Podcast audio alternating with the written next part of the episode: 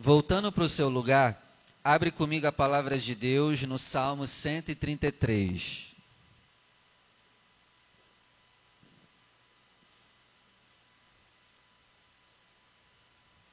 E aí, estão orando 18 horas e 1 minuto?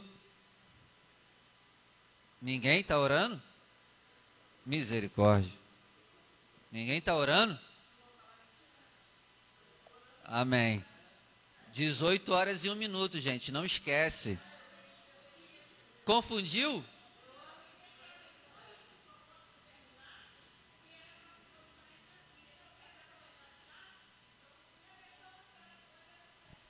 Não.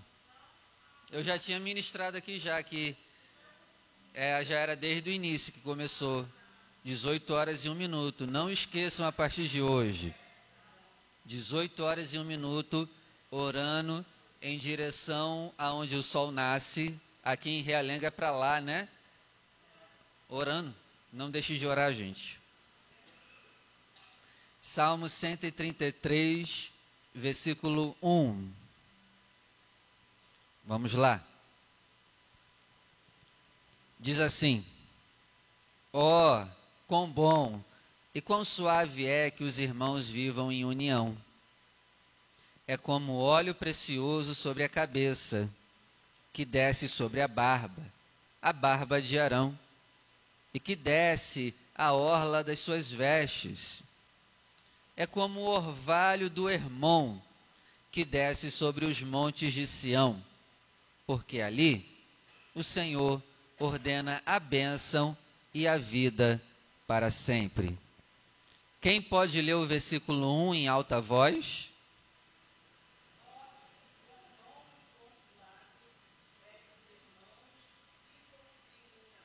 Quem pode ler o versículo 2?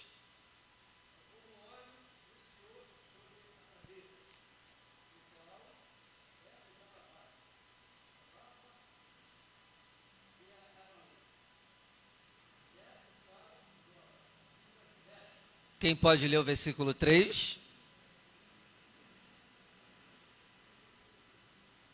Oi? Quem pode ler o verso 3?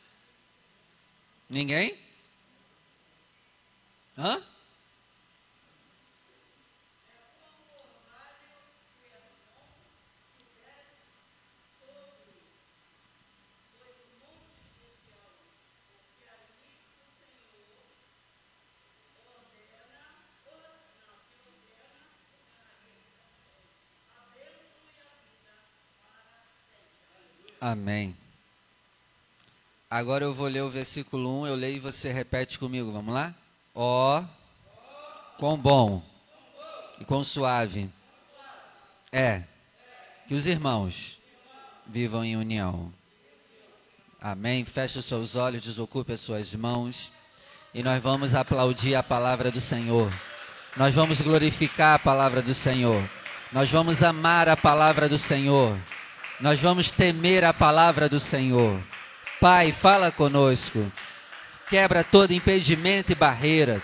Que a sua palavra ela venha sobre nós e produza o resultado em nome de Jesus. Amém. E graças a Deus. Pode sentar, por favor.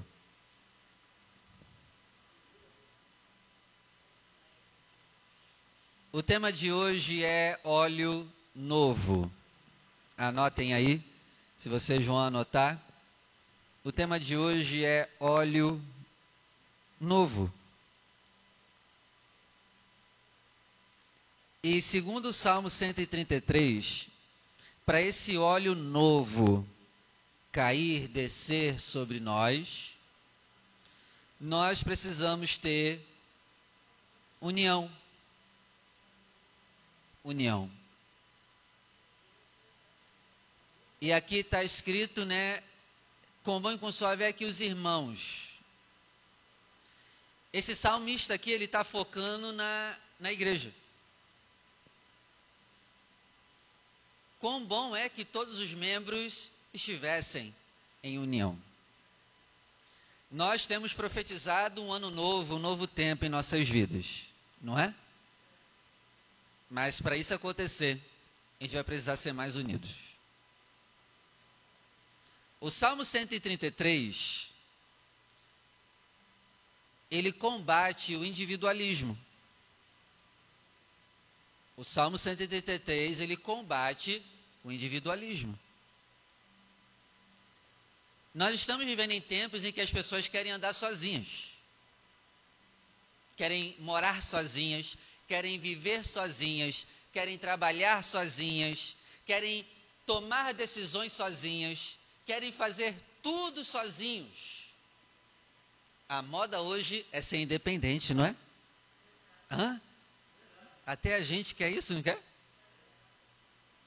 Você vê homens e mulheres frustradas em relacionamentos nas redes sociais e dizem assim, ó: "Ah, é muito melhor viver sozinho". É muito melhor estar sozinho.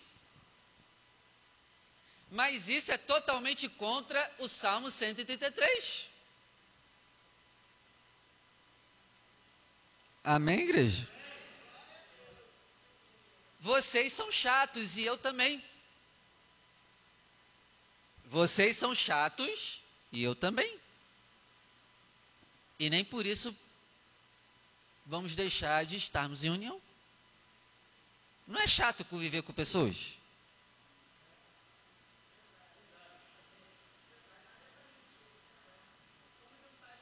Não é chato conviver com o teu cônjuge? É? Teu cônjuge é um chato. Tu também é, né? Porque a gente às vezes só bota a culpa no outro cônjuge, né? Mas tu também é insuportável. Ninguém falou amém, né? Tu também é insuportável. Ou só tu é o bonzinho?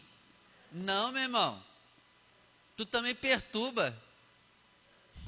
Eu também. E o Salmo 133, ele é bem claro, apesar de todas as nossas diferenças e dificuldades, apesar de a gente não concordar em algum ponto, nós precisamos estar em união. Porque isso irá produzir um óleo novo que descerá sobre essa igreja, que descerá sobre a nossa cabeça. Amém. Para de querer viver sozinho, de tomar decisões sozinhos. Para. Sozinho, tu não vai chegar em lugar nenhum. Tu pode até chegar um pouquinho longe, mas não vai avançar. É preciso ter alguém do seu lado. Amém? Então, eu sou chato e você é chato. Mas mesmo assim, vamos continuar juntos, em união. As pessoas não congregam por orgulho. Elas não, elas não querem compromisso com nada. Elas não querem compromisso com uma igreja, elas não querem compromisso com um pastor.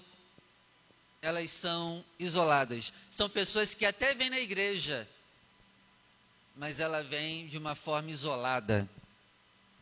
É uma pessoa que não quer comunhão com os irmãos. É uma pessoa que acaba o culto já quer ir embora e não cultiva a comunhão com os irmãos é uma pessoa que quando peca,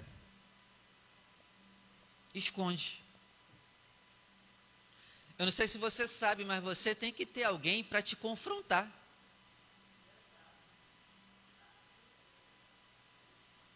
Porque se você viver sozinho, se você pecar e não ter alguém para se abrir, para te confrontar, você vai continuar no pecado. Você está vendo o perigo de andar sozinho? É por isso que quando você peca, o diabo fala para você: não, não fala nada para ninguém, não, deixa quieto.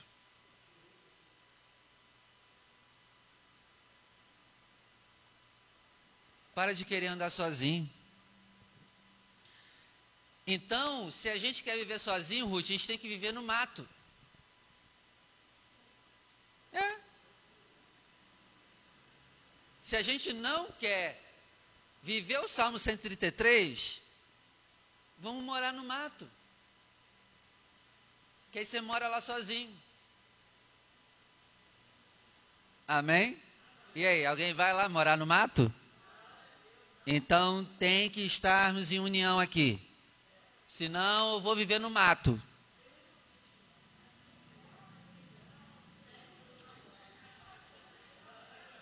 Vamos lá, continuando. Nós só queremos a parte boa da igreja. Nós só queremos a parte boa da igreja. Sabe qual é a parte boa? Ah, eu estou sofrendo. Ora por mim, igreja. Estou mal. Vem cá fazer uma visita. Aí a gente quer que a igreja, a igreja entre na nossa vida. Mas quando a gente peca, a gente não fala com a igreja, né? Hã? Não é? Só que é a parte boa da igreja. Que o pastor faça visita, que o pastor ore, que o pastor interceda. Mas não quer, quando peca, que o pastor puxe a orelha. Hã?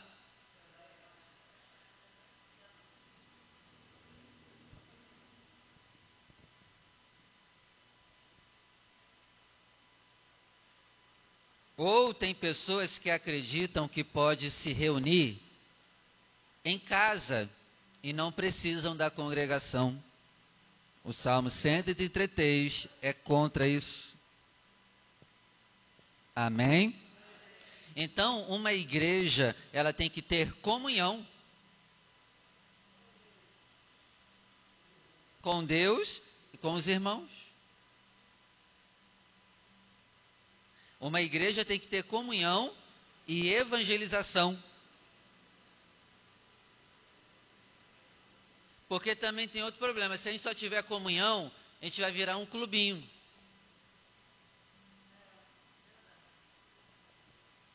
Não, e a gente não quer virar um clubinho. A gente quer que mais pessoas entrem. Então nós temos que ter comunhão e evangelização. Porque senão, se só tiver comunhão, a gente vira um clube. Amém, igreja? A comunhão é algo belo, segundo o Salmo 133. A palavra irmão, sabe o que ela significa? Alguém já se perguntou o que significa a palavra irmão? Anota aí, meu igual. Anota aí o que significa a palavra irmão, meu igual.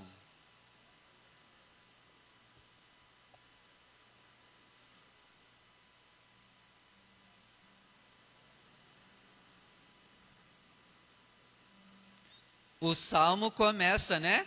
Como é bom e suave que os irmãos, os meus iguais, vivam em união.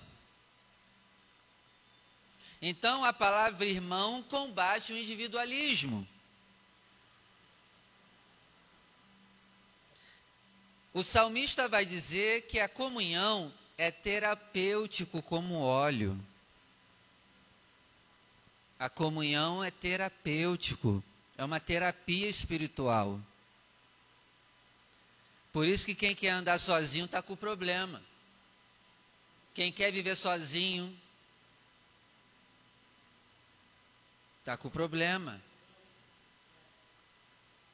O óleo, ele servia para cosmético. As mulheres antigamente usavam no cabelo para dar brilho no cabelo. Elas passavam óleo no cabelo. Então o óleo, ele é um cosmético. A comunhão, ela embeleza os relacionamentos. Então nós temos que ver beleza em viver em unidade. Nós temos que ver beleza em viver em unidade. Você tem que ver esse momento aqui com uma beleza maravilhosa. Amém? O óleo também, na época do salmista, servia para remédio. Anota aí, a comunhão é remédio. Se você não quer viver em comunhão, você é um doente. Se você quer andar sozinho, você está doente. A comunhão é um remédio que produz alívio à dor da alma. A comunhão alivia a dor da alma. Gente, isso é sério. Aí o pastor aqui fica falando: vem para a igreja, sem você puder, venha. Aí você acha que eu quero te prender aqui.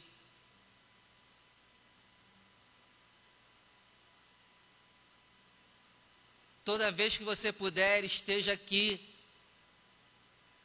Isso é saúde para você.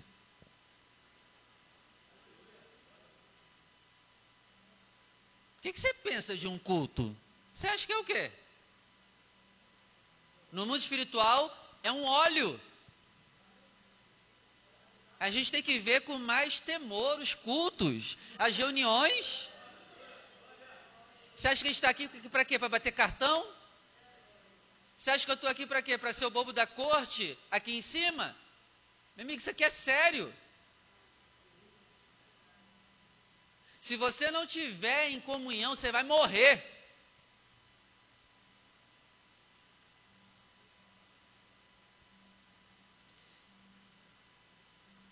Anotaram?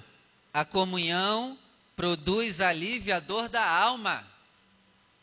É o que o salmista está tentando passar para a gente. A comunhão produz o alívio da tristeza.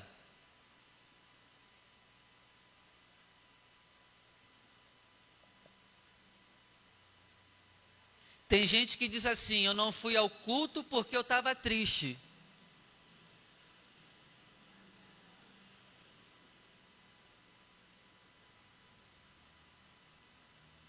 Você já ouviu alguém falar assim, ó?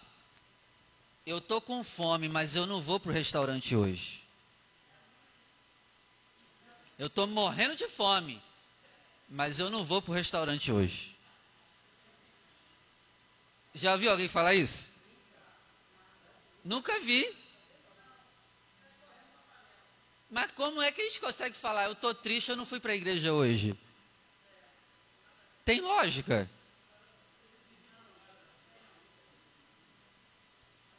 Quando você fala, eu não fui para a igreja hoje porque eu estava triste, é a mesma coisa que você está dizendo, eu estou com fome, mas eu não vou lá no restaurante comer. Não tem lógica.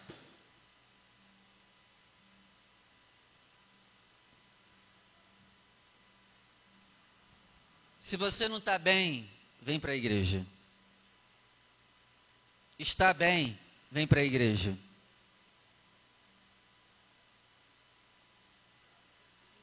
Davi tinha acabado de perder o filho dele. Ele foi para onde?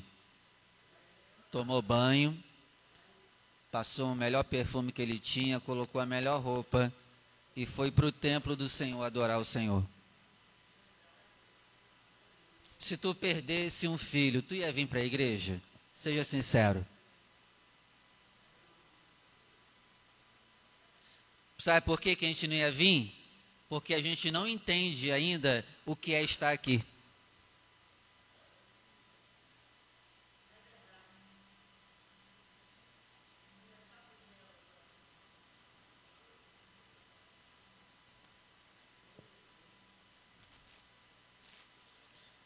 Anota aí também, igreja, a comunhão. Na comunhão o óleo desce, né? E relacionamentos são curados com relacionamento.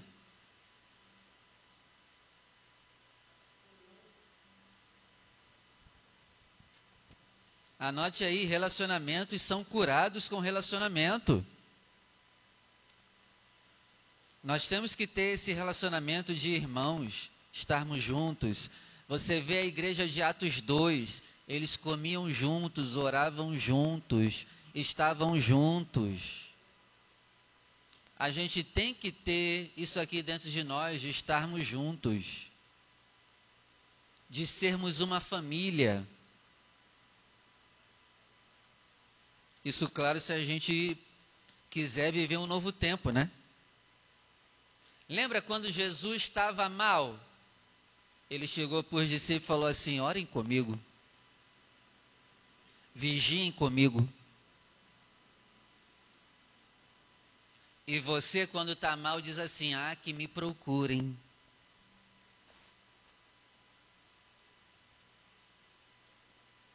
Eu não vou, que me procurem. Bebezão, nenenzinho, imaturo. Ah, eu tô mal, não vou para a igreja. Ainda diz assim: quero ver se alguém vai me procurar. É um bebê.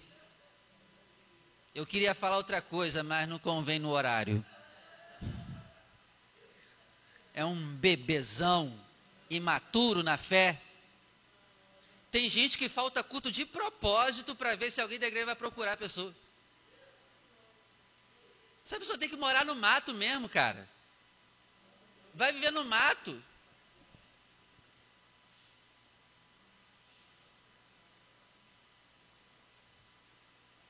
Que me procurem. Mas Jesus, quando estava mal, ele chega os discípulos e fala: orem comigo. Jesus não se isola.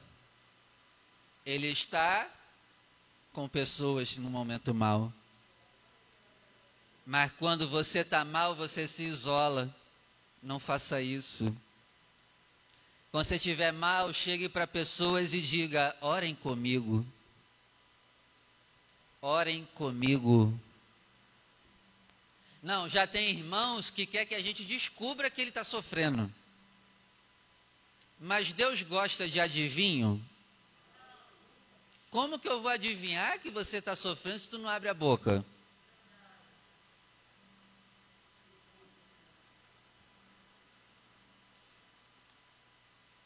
Você vê Jesus lá no jardim do Getsemane numa pressão terrível, suando grandes gotas de sangue ao lado de pessoas. Ele até se distanciou um pouquinho para orar sozinho, mas ao término da oração, ele estava com pessoas. Para mostrar para nós, nós temos que viver com pessoas. Se você se isolar, é o primeiro passo da sua morte é o primeiro passo para você se afundar naquele sofrimento. A sua vida não vai mudar com você isolado. E nós temos profetizado um novo tempo. E se quisermos viver um novo tempo, nós temos que ter novas atitudes quando o dia mal vier. Então, a partir de hoje, quando o dia mal vier, não se isole.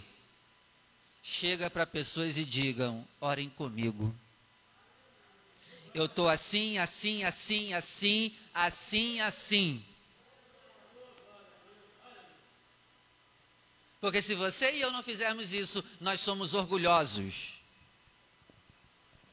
A palavra de Deus diz assim, ó: comuniquem aos santos as suas necessidades. Mas você não fala nada. Está sofrendo calado vai morrer calado se continuar assim. Quem sofre calado vai morrer calado. Amém, igreja? Para ou continua? Vocês estão tristes? Está tudo bem? Estão baixando a cabeça aí? O que está vendo? Anota aí: depressão se combate com união.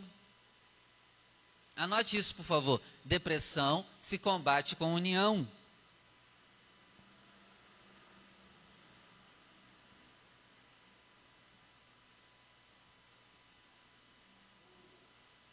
Depressão se combate com união.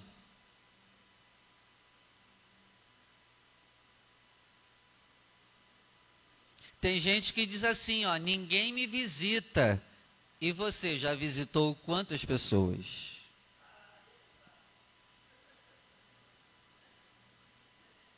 A gente gosta de cobrar visita, né? Mas e a gente já visitou quantos? A gente é assim. E você visitou quantos? Anote aí também: estar na igreja é prestar contas de sua vida espiritual. Estar na igreja é prestar contas da sua vida espiritual quando você não estiver bem. É por isso que as pessoas não querem comunhão com a igreja, porque não querem prestar contas, ou até querem vir, mas não querem falar nada da sua vida, para não ser cobrada e cobrada. Isso aí.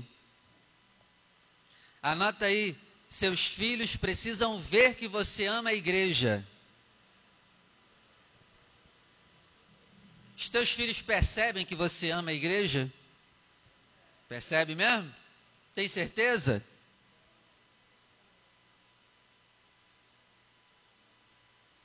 Se tiver um passeio e é a hora do culto, você vai em qual? Você vai em qual?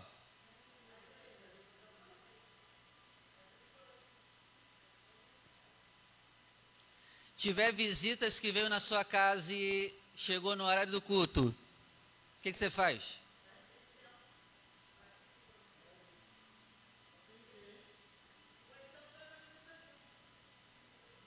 A tua família tem que ver que você ama a igreja, cara.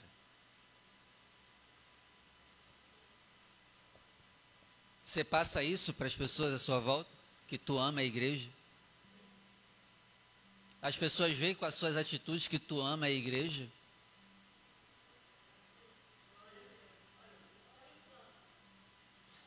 Ó, oh, vai ser desconfortável estar na igreja. É desconfortável estar na igreja porque é lidando com um monte de pessoas tudo problemático. É, é desconfortável ainda mais começar a fazer a obra.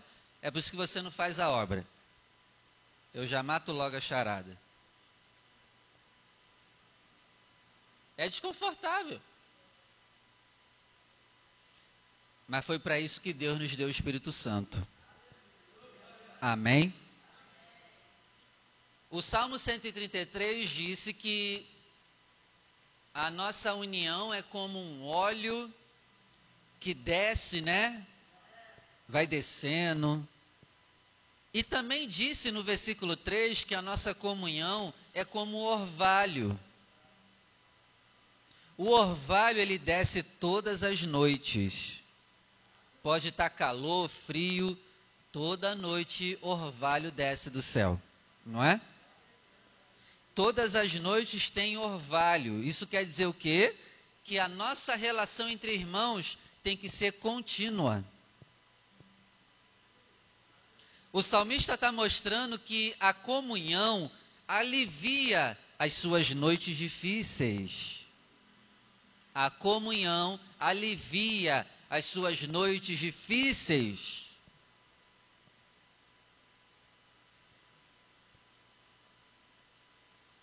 A igreja já livrou milhões de pessoas do suicídio. Isso aqui ó, que nós fazemos é uma prevenção ao suicídio. Culto no mundo espiritual é uma prevenção ao suicídio, à depressão. Vocês têm noção gente, do que é um culto?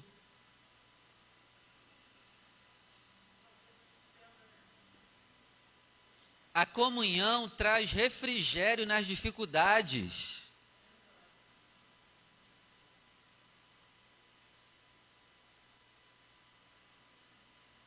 Você pode ter sofrido muito ontem, mas ao estar aqui hoje, você vai sair bem melhor através da comunhão.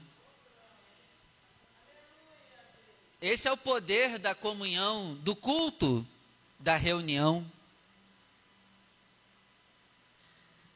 O salmista também disse que a nossa comunhão, ela é como um orvalho que desce sobre é o orvalho do irmão que desce sobre os montes de Sião.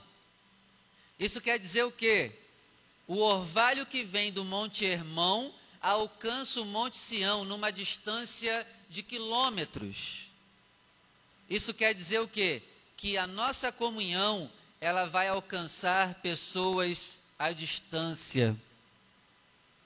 Se nós formos uma igreja em comunhão, essa comunhão vai começar a se espalhar como um orvalho aqui em Realengo, e a nossa comunhão vai ser conhecida, e através dessa comunhão as pessoas virão.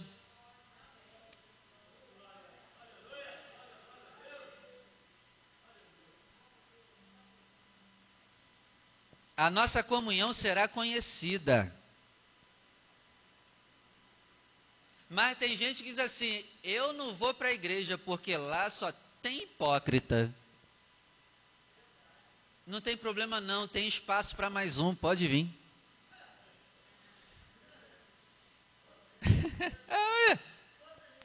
não tem problema. Tem espaço para mais um, vem também. Ah, na igreja só tem gente que não presta, não tem problema, vem, tem espaço para mais um. Quando alguém falar isso, diz isso. Eu não vou pregar porque na igreja ninguém presta. Aí você diz, não, cara, não tem problema não, vem, tem espaço para mais um. Aí você corta a pessoa logo.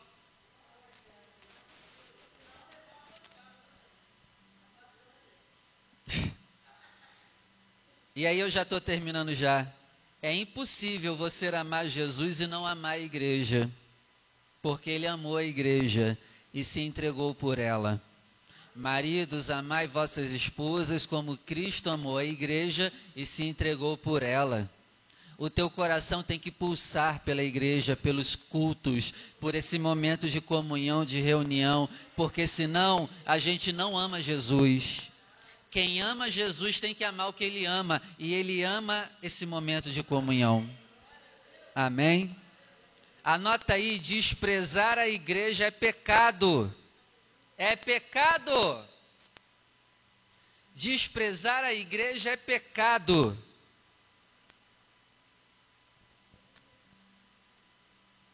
Desprezar a igreja é pecado.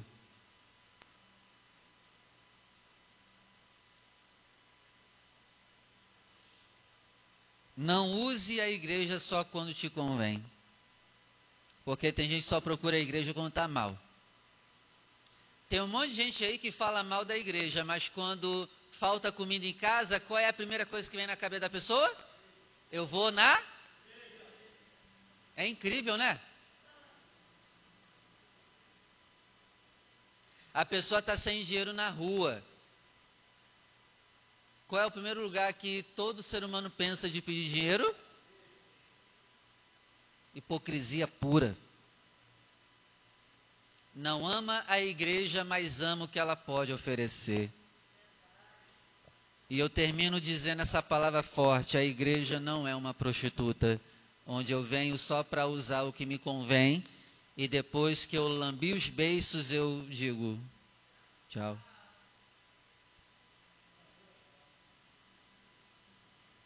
Tchau. Uso, uso e abuso da igreja. Aí quando não me convém mais, a igreja do Senhor não é prostituta. A igreja do Senhor é uma mulher virgem. E devemos tratá-la como tal. Que a partir dessa palavra, a nossa comunhão cresça que a partir dessa palavra o nosso amor entre nós aumente.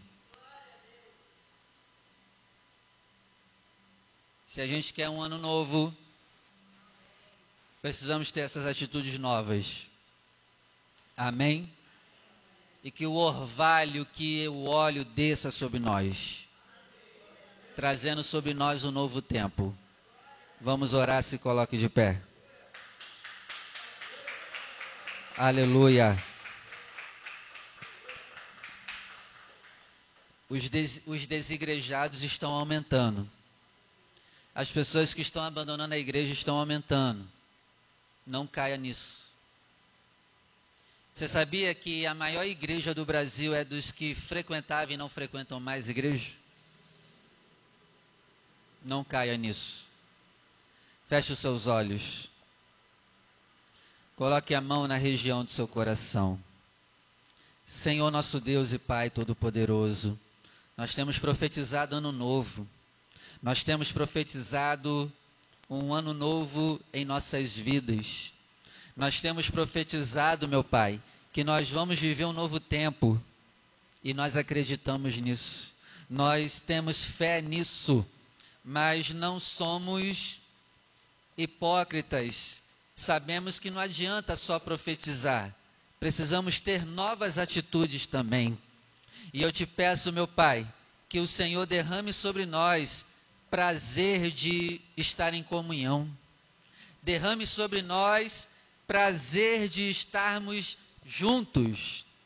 Derrame sobre nós o prazer de comermos juntos, de orarmos juntos, de lermos a palavra juntos, de orarmos juntos, de jejuarmos juntos, de nos humilharmos juntos, de interceder ao Senhor juntos, em nome do Senhor Jesus. Que toda divisão, que toda briga, que toda contenda no seio da sua igreja saia e não volte nunca mais que o Espírito Santo desça sobre nós como óleo precioso, desça sobre nós como orvalho, nos ajuda a ser unidos, Senhor, e que através da nossa comunhão, pessoas aqui em Realengo sejam alcançadas. Que a nossa igreja fique famosa pela sua comunhão e que essa comunhão comece a atrair novas pessoas, que essa comunhão comece a atrair perdidos, deprimidos, pessoas que têm pensado no suicídio. Em nome do Senhor Jesus, que essa comunhão comece a glorificar o nome de Jesus aqui em Realengo. Que pessoas sejam salvas através da nossa comunhão. É o que eu te peço, meu Pai. E desde já eu te agradeço na certeza que o Senhor nos ouviu. Em nome de Jesus, amém. Vamos aplaudir o nome do Senhor. Aleluia. Glórias a Deus. Que assim seja. Amém. Pode sentar, por favor.